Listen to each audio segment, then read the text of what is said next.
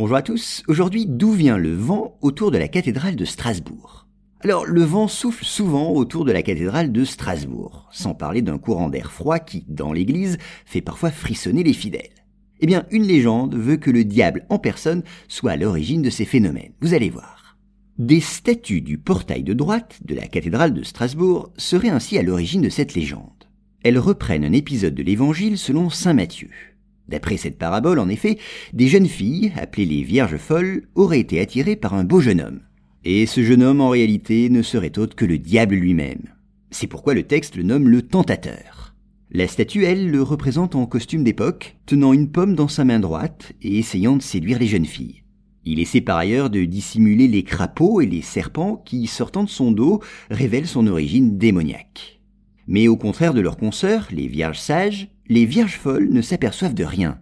Dans la parabole et sur les statues qui les représentent, elles renversent leur lampe à huile, et il faudrait y voir un symbole de leur conduite légère. La légende toujours rapporte que le diable avait l'habitude de survoler la terre en chevauchant le vent, et un jour ses pérégrinations l'emmènent dans le voisinage de la cathédrale de Strasbourg. C'est alors qu'il remarque la statue du tentateur. Elle pique naturellement sa curiosité.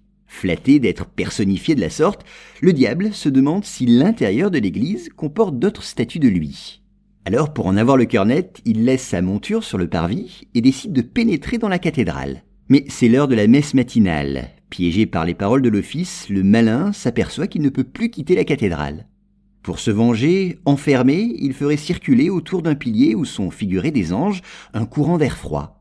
Mais l'histoire ne s'arrête pas là. Le vent, laissé dehors par le diable, a fini par s'impatienter. Ne voyant pas revenir son maléfique cavalier, eh bien il continue de rôder autour de la cathédrale, espérant sans doute l'en voir sortir un jour.